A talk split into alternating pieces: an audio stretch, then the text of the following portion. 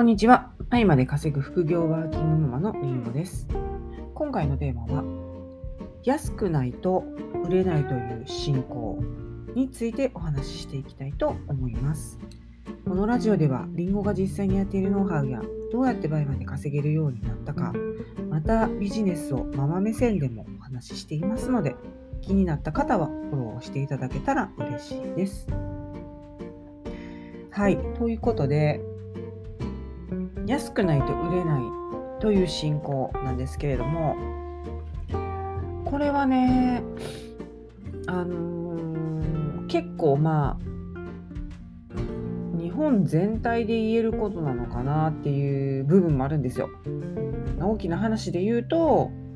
まあ、日銀とか、まあ、自民党とかの政策のせいっていうのが、まあ、一つあるのかなっていうのはあるんですけどでもあのそんな政策とはいえあのそうじゃないそんな信仰がない人たちももちろん日本の中にはいるのでたくさんね。でバイマンのお客様なんかもそうだと思います。はい。で私はこの安くないと売れないという信仰信者でした。っていうか、まあ、関西人なんでと関西人というか大阪人なんですか？大阪人に限ってかな、うん、なんかまあ神戸の人とかそういう信仰がも信仰というかねそういうマインドじゃないような気気もします正直。あの京都の人も、うん、まあその人によるっていうのはあるかもしれないですけどはい。もう人によるってなったらもう本当そうなんですけどあのただ大阪ってあの安く買い叩くっていうか安く買ったやつが勝ちみたいな。あるんですよ。だからね例えばこれをなんか一つのものこれいくらで買ったって言ったら、まあ、誰かが言ったとしてでえそれ私これでこの値段で買ったで嘘やんめっちゃ損してうわーっていうやった私買ったみたいなそう安く買った人が勝つみたいな。うん。何なんでしょうねこれ。あのネイル文化もありますから大阪は。本当に。私も子供の頃から普通に。あれですよ。あの電化製品とかね買いに行く時とかに、まあ、にあの日本橋っていうとこに行くんですね。大阪は。東京だと秋葉原に行きますけど、まあ、秋葉原じゃなくてもね普通にまあもう渋谷とか新宿にねもうありますけど、まあ、電気屋街といえば秋葉原じゃないですか、はい、でえっ、ー、と大阪はね、日本橋なんですよ。日本橋日本橋？わかんないですけど、うん、そこが電気屋さん街で、まあ、そこにね、あのー、小さい時なんかは、はい、なんか買い直すぞ、みたいな感じで、まあ、家族で買いに行くみたいな時が、まあ、多々あって、その時に絶対に父がですね、値切ります。いや、もうそれね、あのー、決まりなんですよ。で、あのー、店員さんも、あのいやー、ちょっと勉強させてもらいますわ、みたいな感じで寄ってくるんですよ。で、えー、これ、なんぼなんのって言って。で、いや、こっからね、電卓叩き出すんですよ、店員が。パパパパ。ここまでやったら下げれますわ、言うて。で、いや、ほんなん、それ下げ、下げ方少ないわ。ほんなんこれつけてや、あれつけてや、ビデオデッキつけて、ビデオデッキ、ビデオテープつけてや、みたいな感じで、あの、その、なんていうかな、コミュニケーションなんですか？まあ、それも楽しみの一つっていうか、まあ、そのあの言いまかしたもん勝ちって言ったらあれなんですけどね。でもいやもう堪忍してくださいみたいな感じで店員さんが言っていやもうこれここまで下げてくれたらこれとあれとあれそれを買うみたいな。分かりました。ちょっと天井に確認してきますみたいな、うん、なんかこれ私私買い付けの時やってますね。これもう父から来たやつなんですか？買い付けの時とかにもうこれいやこれは取り置きできません。これは取り寄せできません。いやそこをなんとか今回だけもう今回だけ取り寄せてくれたらもういいですからとか。私交渉めっちゃするんですけど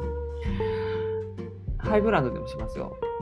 いやそれもしかしてこれ今話と思ったんですけど父から来たかもしれない。もう関西人マインドで。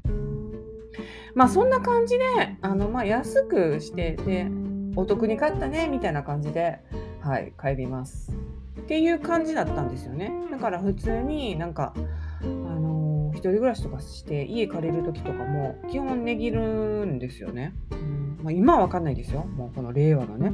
ご時世ちょっとわかんないですよ。昔の話をしていますけども、私が若い時の話です。だから東京に出てきた時も、あのー、最初に提示された額があって、え、で、ここからいくらになるんですかって私普通に聞いてたんですよ。そしたら東京のそのね、うん、池袋の 不動産屋さんだったんですけど、関西人ですね。本当に値切るんですねって言われましたね。あ、値切らないのかと思ってね。だから今私値切らないのがもう日常、状態化して、ちょっとね、関西人魂を置いてきたのかもしれないんですけど、はい。で、で、それね、なんていうかな、その、コミュニケーションの一つだと思うんですよ。うん、ただ、なんかそのマインドがもうなんか植え付いてしまってるのって、まあ、デメリットもあるのかなと思います。こう安くしてなんぼっていうその商品価値をなんか安く買い叩くっていうかねそういうのってあの本当に何て言うかこう稼いでいこうとかそのいいものにはちゃんとした対価を払おうっていうなんか文化じゃないっていうか。うんそうなんですよね。特にそのチップの文化はないですから。まあ最近はねウーバーとかでチップ払ったりすごいあの早かった人とか雨の中来てくださった方にはチップね払ったりとかできますけど。なんか払ったら損みたいなね。うん、あでもねそういうわけでもなかったかなんかその良かったサービスとかには結構父は多めに払ったりとかするとこがあったんでそうですねまあそれだけじゃない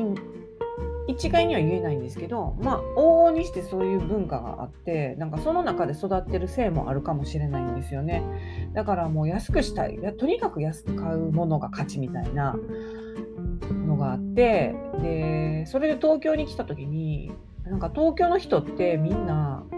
なんか、あ、いいよいいよみたいな感じで、あの、すごく気前がいいとか、切符がいいっていうか、お金持ちが多いんだなと思いました。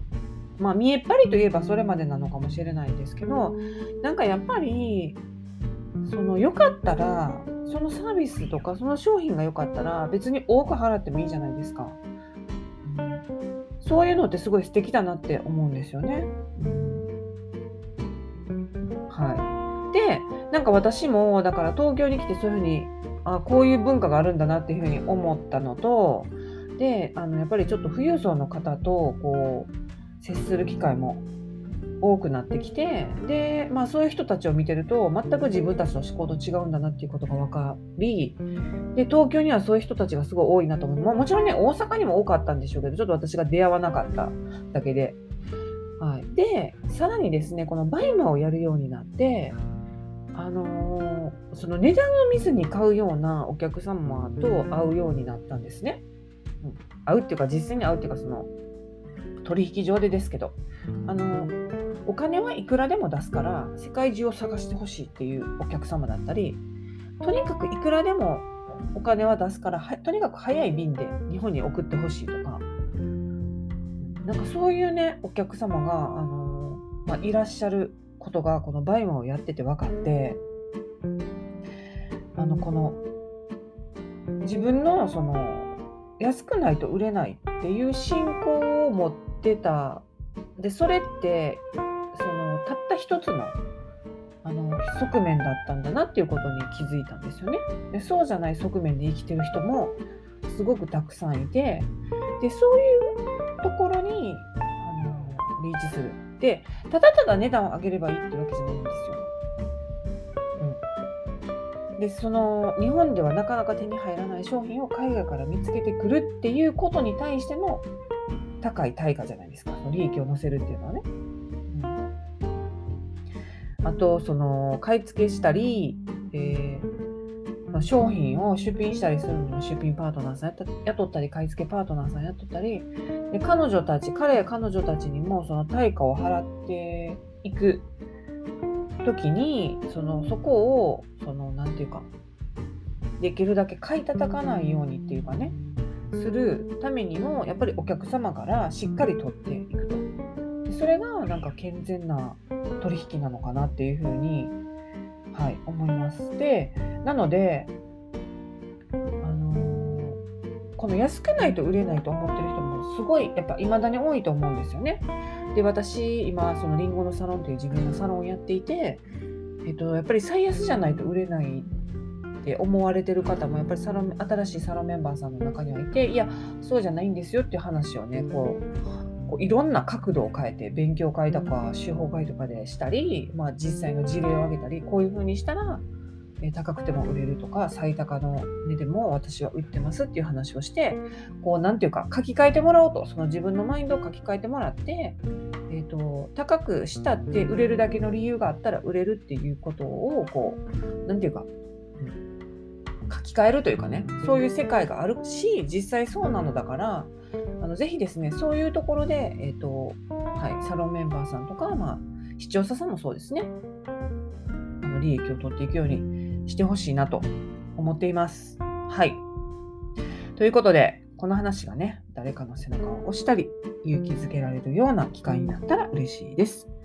今回も聴いていただきありがとうございました。それでは次回のラジオでお会いしましょう。